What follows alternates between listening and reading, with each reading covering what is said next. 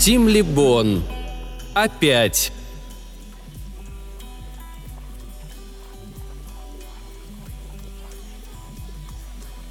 Джоди умерла не в первый раз. Однако это еще никогда не происходило таким странным образом. Дикие псы толкали мокрыми носами ее изломанное окровавленное тело. Каждое прикосновение вызывало шок. Холод обжигал раны, из которых толчками лилась кровь.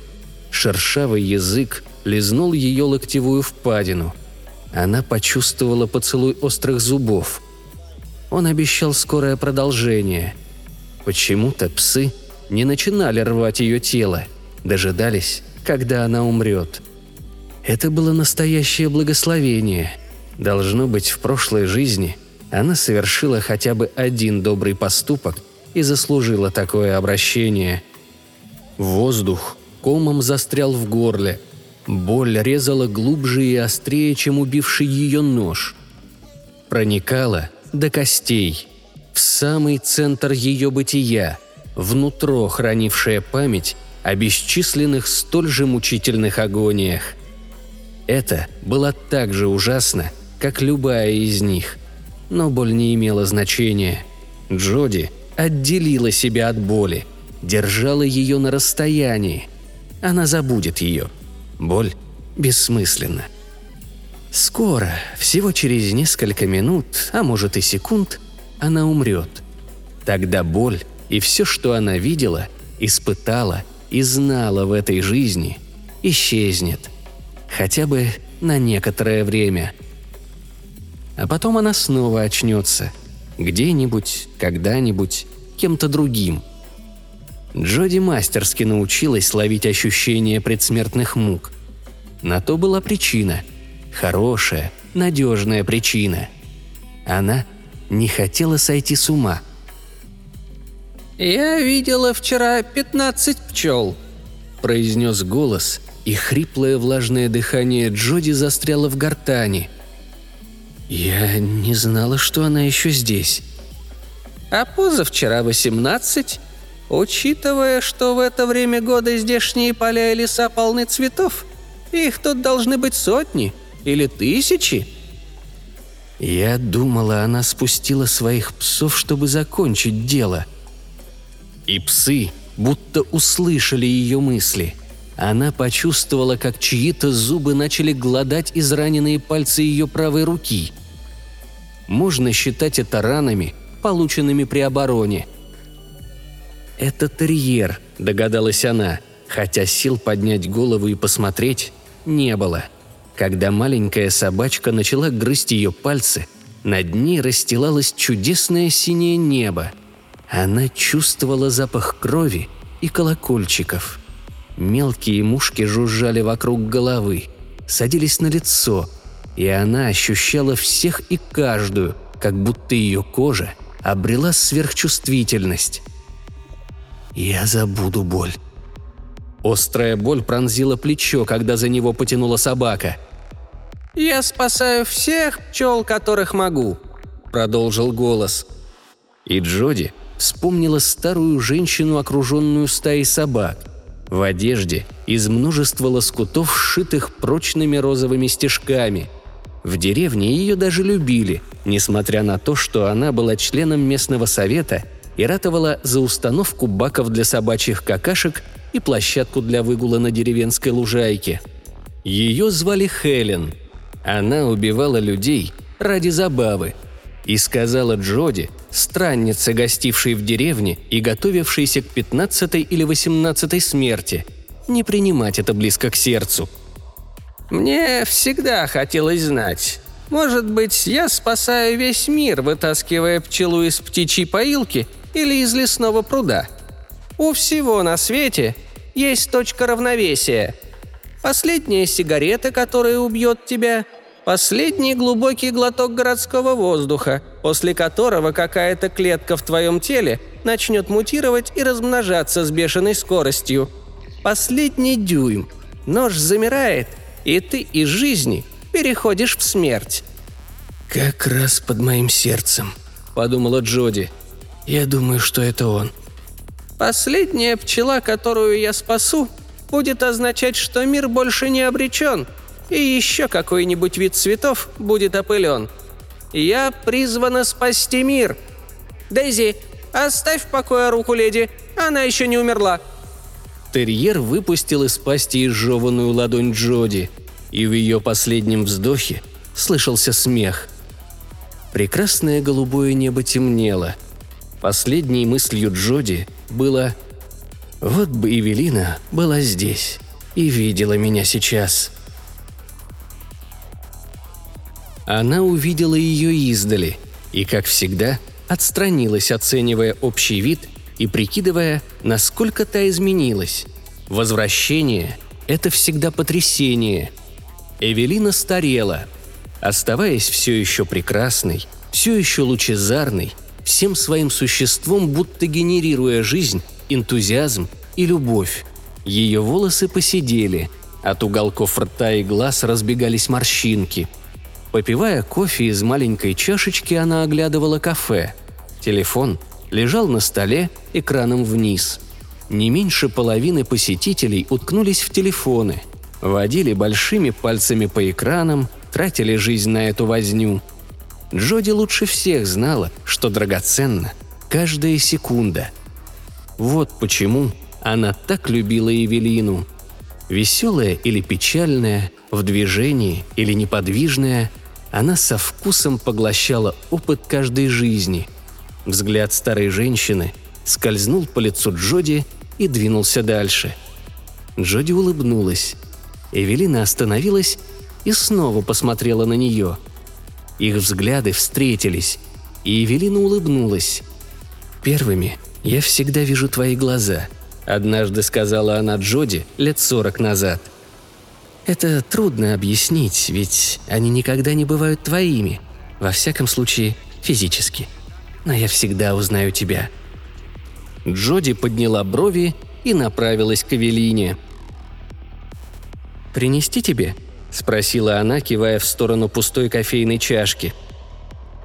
Доктор велел сократить количество кофеина. У Джоди ёкнула под ложечкой.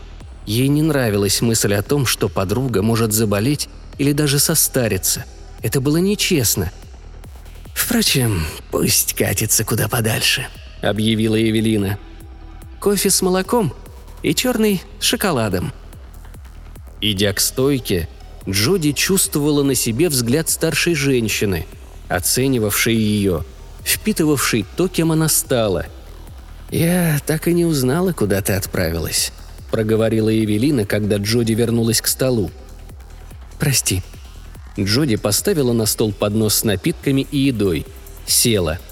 Эвелина не сводила с нее глаз, словно опасаясь, что та в любую минуту умрет или исчезнет — Хотя, возможно, новая смерть уже караулила ее. Джоди давно перестала пытаться почувствовать приближение очередной смерти, потому что знала – спасения быть не могло. «Ну и где же ты?» – спросила Евелина, так до конца и не понимавшая, что происходит с Джоди. Вероятно, она даже не вполне верила подруге, чья жизнь была такой разнообразной, невероятной, неестественной. Она видела – чувствовала, понимала, но позволить своему интеллигентному разуму полностью принять натуру Джоди означало сделать верный шаг навстречу безумию. «Меня убила женщина из этой деревни», – произнесла Джоди. Хелен казалась мне приятной старушкой. Все вокруг ее любили. Но вот была у нее такая наклонность. На этот раз я отсутствовала дольше, но она посмотрела на свое новое тело, на ту новую женщину, какой стала. Гватемала. Автомобильная авария. Ее выбросило из машины. Она ударилась о дерево, умерла мгновенно. я вскочила внутрь. «Вскочила», — проговорила Евелина, взяв чашку кофе. Напиток оказался слишком горячим. Она поднесла чашку к рту и осторожно подула, словно стараясь поднять облачко, которое скроет ту, что сидела напротив. Ее родные оказались добрыми и хорошими людьми, но я у них не осталась. С тех пор я все время путешествовала. Начала с юга Южной Америки, дальше Мексика, Штаты. Некоторое время жила на Аляске. Джоди улыбнулась. Однажды я поскользнулась, вывихнула лодыжку и провела ночь в снегу. Думала, что на этот раз все кончено. Но двое мужчин с собаками нашли меня. Неужели тебе потребовалось столько времени, чтобы найти меня?» В голосе Евелины не слышалось обвинения, но не было и печали. Возможно, на свете не существовало отношений более странных, чем отношения этих двух женщин. Но разве могло быть иначе? В самом начале Джоди надеялась найти подобных себе, где-нибудь на обочине общества, узнать их, как всякий раз узнавала ее Евелина, по выражению глаз. Но она никого не нашла, и ее никто не нашел – Две жизни назад она перестала искать. Одну жизнь назад рассказала о своей идее Евелине, и та со смехом ответила. «Слишком много смотришь телевизор». «Мне всегда казалось», — проговорила Джоди, — «в общих чертах я представляю», — отозвалась Эвелина. «Ты находишь меня, мы проводим вместе некоторое время, а потом...» «Но я не могу не проводить с тобой время», — сказала Джоди. Только ты понимаешь меня». Эвелина усмехнулась.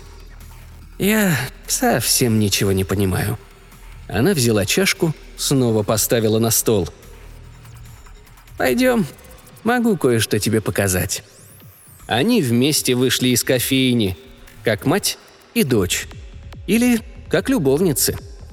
«Ты нашла его?» – спросила Джоди. «Я нашла упоминание о нем», – ответила Евелина. Магия интернета. Джоди не была уверена, что действительно хочет знать. Сама она никогда не искала, и даже потом, точно зная, что он умер, и лишь она одна переходит из смерти в новую жизнь, умирает и воскресает, не испытывала желания искать его. В ее памяти этот неприятный человек остался как случайная, злобная и болезненная тварь, обидевшая ее и вскоре после этого умершая – «Хочешь посмотреть?» – спросила Евелина. Они уже были в ее доме, небольшом уютном коттедже на окраине Крикхауэлла, что в Южном Уэльсе. В домике было полно самодельных украшений, и на кухне глазу было приятно видеть нагромождение корзин с овощами из своего огорода, банок с пикулями и чатни, и блюдами с первыми фруктами – за последние несколько десятилетий жизни Джоди Эвелина не раз видела, как подруга приходит в новую жизнь, стареет и оставляет ее. Она знала, что это нечестно, но они слишком сильно любили друг друга, чтобы этой любовью можно было пренебречь. Эвелина при желании могла бы скрыться от нее.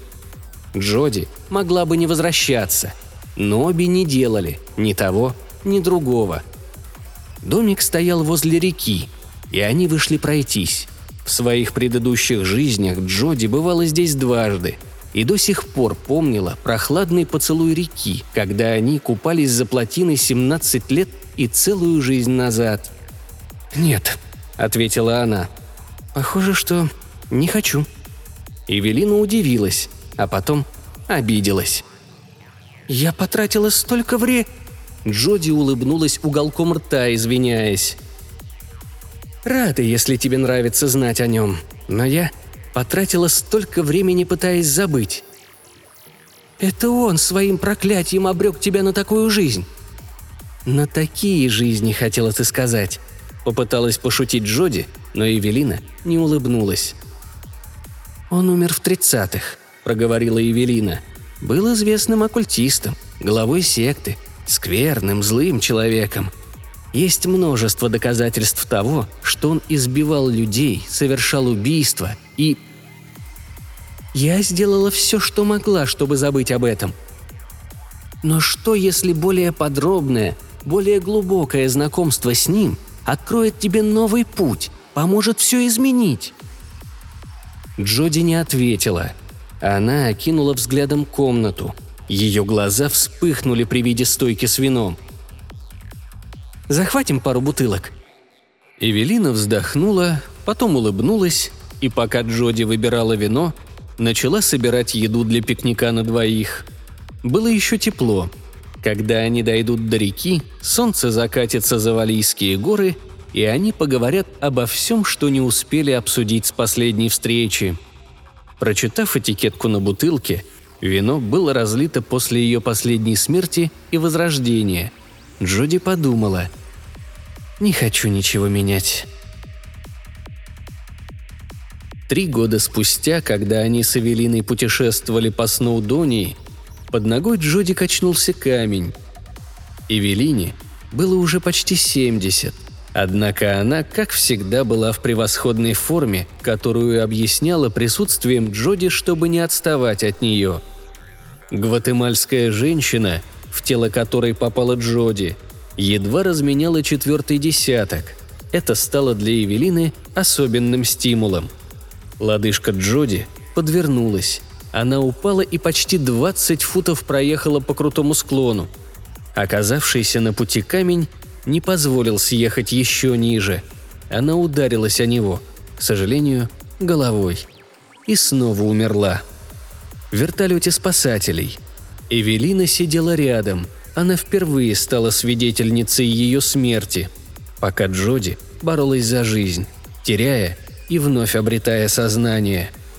Рев двигателя не позволял разговаривать, но взгляды сказали все.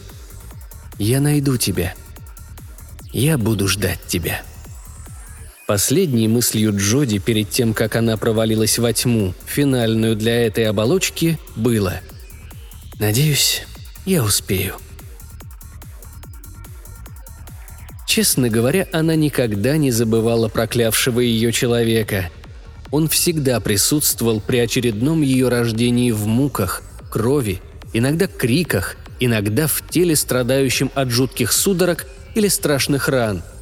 Память о его голосе, лице, старческой сварливости, о гневе на нее, отвергшей его тошнотворные ухаживания, окружали Джоди, когда она вновь стала собой и одновременно кем-то еще.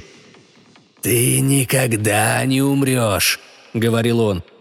«А тебе я желаю умереть», — отвечает она. «Я особенный человек. Я человек удивительный. Ты могла бы быть со мной рядом, но выбрала...» «Именно, выбрала, но не тебя». «Тогда ты никогда не умрешь!» И он прикасается к ней, мягко прикасается морщинистым пальцем к ее левой щеке. Она отталкивает его руку, делает шаг назад. Он смеется. Она покидает тело. Его самого, его место, его людей, больное сообщество слабоумных личностей, самую большую ошибку во всех ее жизнях, и бежит на юг, в Лондон – и попадает туда несколько недель спустя, чтобы затеряться в его хаотичной, пропитанной смогом атмосфере. Она надеется никогда больше не видеть его, и некоторое время действительно не видит его, пока не умирает.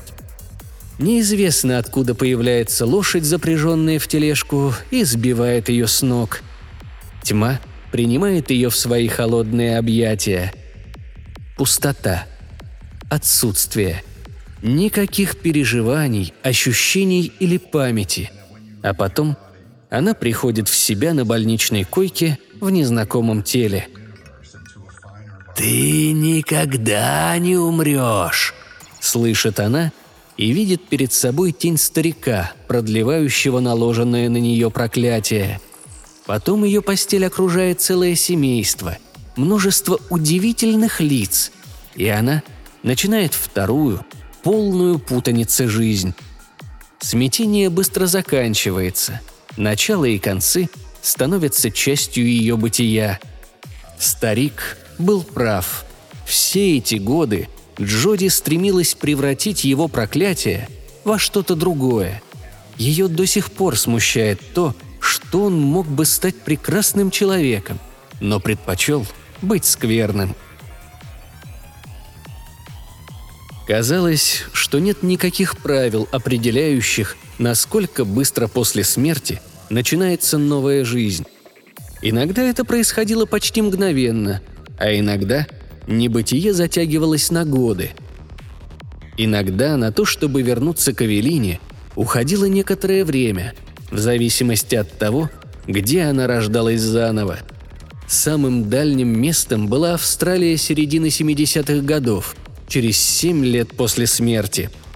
Ближайшая находилась в миле от того места, где она умерла три дня назад. Но иногда ситуация, в которой она возрождалась, делала немедленное возвращение затруднительным. Однажды ей пришлось вернуться к жизни в теле недавно умершей наркоманки. Оказавшись в вонючей и сырой, тесной и грязной ночлежке, среди бесцельно бродящих пустых душ, даже не знавших прежде эту женщину, она буквально ударилась о мучительную мольбу. Так автомобиль врезается в стену – Воздух вышибло из груди, и ее будто стиснули в грязном кулаке. Тогда-то она и познала истинную силу проклятия старика. Однако теперешнее возвращение к жизни могло оказаться самым странным из всех. Она чувствовала давление, холод, сковывающие объятия. Что-то настойчиво тыкалось ей в лицо – Открыв рот, чтобы сделать первый вдох в новом теле, Джоди в смятении ощутила, что он, скорее всего, окажется и последним. Вокруг было не совсем темно, но совершенно спокойно. Вот только окружал ее не воздух. Что-то толкнуло ее в плечо, а когда она повернулась, чтобы посмотреть, медленными движениями отталкиваясь от воды, удерживавшей ее на глубине – оно вновь толкнулось ей в лицо, осторожно, почти с любовью поворачивая ее на бок. В ее голове раздался звук, похожий на телефонный звонок. Она провела по телу рукой. «Должно быть, это Евелина. Я вернулась назад, и она звонит». Она откашлялась, освобождая легкие от воды, разом выдохнув все, что могла, в том числе и остатки своего последнего дыхания – «Не моего», — подумала Джоди. «Чьего-то еще». Дельфин вновь подтолкнул ее, подсунул нос под ее левую руку и еще раз толкнул в сторону света. Джоди посмотрела наверх. Толстый слой воды, пронизанный светом, блестел и колыхался над головой. Этот свет мог находиться как в шести, так и в шестидесяти футах над ней — в последнем случае ее новая жизнь окажется самой короткой из всех прожитых ею. Все вокруг расплывалось. Она не паниковала, потому что еще мгновение назад была ничем, а теперь перед ней возникло нечто, и она наслаждалась этим чудом. Дельфин вновь толкнул ее носом. Это было почти больно.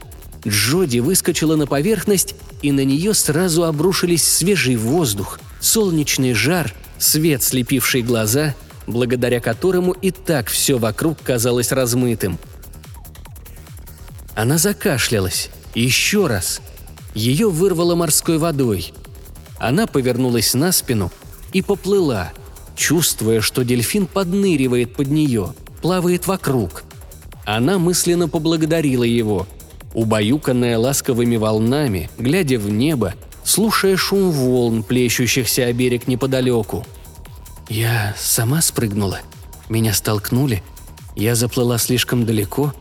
Ищет ли меня кто-то на берегу? Радовалась ли я жизни или отчаянно желала умереть? Несколько минут она задавала себе эти вопросы, но найти ответ не торопилась. Она была жива, и пока только это имело значение – Сперва я решила, что оказалась где-то на Багамах. Солнце так грело, рядом плавал дельфин. Все казалось таким экзотичным. Но затем я, наконец, выбралась на берег.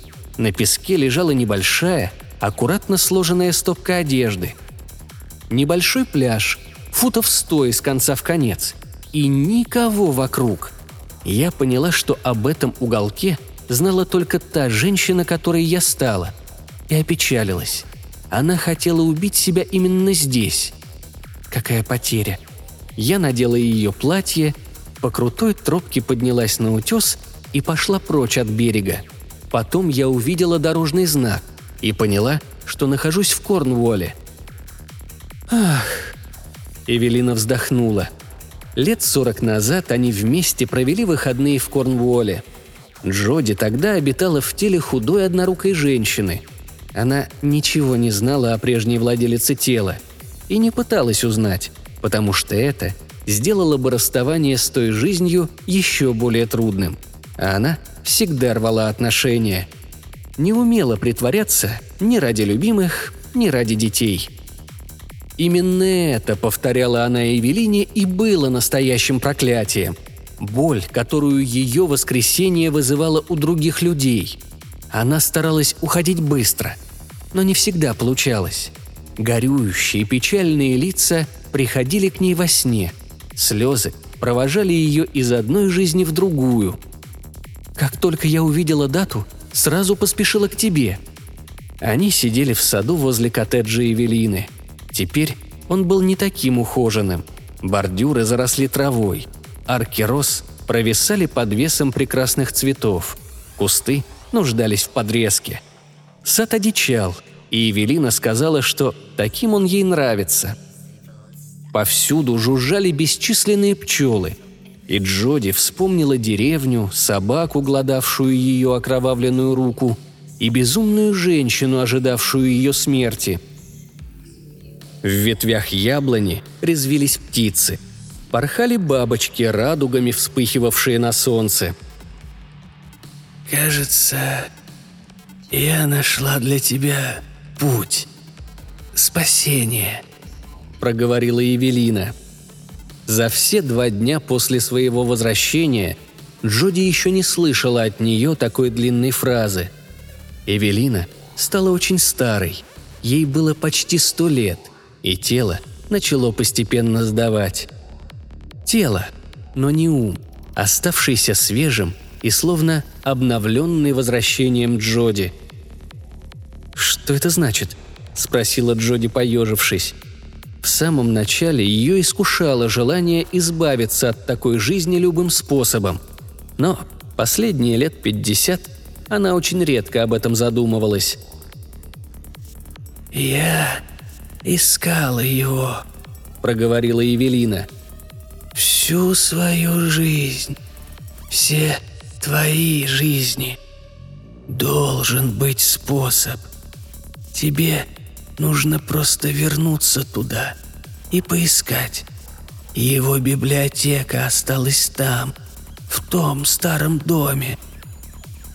«Нет», — сказала Джоди, и Евелина замолчала, тяжело дыша — как будто только что вернулась после пробежки. Убедившись, что продолжения никто не ждет, она снова села в разложенное кресло. «Отдышись», — предложила Джоди. «Но я же могу помочь тебе». «Ты всегда помогала мне. Всегда». В дальнем конце сада запел черный дрозд — и, казалось, даже воздух восхищается переливами его песни. Джоди вдруг вспомнила, как Эвелина назвала его джазменом от природы. «А я не хочу ничего менять». Он думал, что проклял меня. Одно время мне так и казалось, и даже сейчас иногда. Она тряхнула головой, пытаясь прогнать из памяти скорбные лица и слезы незнакомых ей родственников. Эвелина – потянулась и пожала ее руку. Не сильно, но ощутимо. «Ты хочешь отпустить меня?» – спросила Евелина. «Я в любом случае отпущу тебя». На глаза Джоди навернулись слезы. «Но я счастлива, что так долго знала тебя во всех моих жизнях. И я победила его проклятие. У меня было столько всего, что ему и не снилось. Стоит только представить все, что я видела и делала, все, что пережила и испытала, хорошее и плохое. Все это прошло мимо него. моей жизни затмили его короткое злобное существование. Но ты все время умираешь. Эта боль, эти страдания, они неизбежны, в отличие от любви. Взяв руку Евелины, она поднесла ее к губам, а потом они сидели рядом, глядя, как ветер шевелит листву, разбрасывая по земле тени, прислушиваясь к гудению трудолюбивых пчел, занятых своим делом. «Интересно, сколько пчел понадобится тебе, чтобы спасти мир?» – проговорила Джоди. «Глупышка», – отозвалась Эвелина и рассмеялась.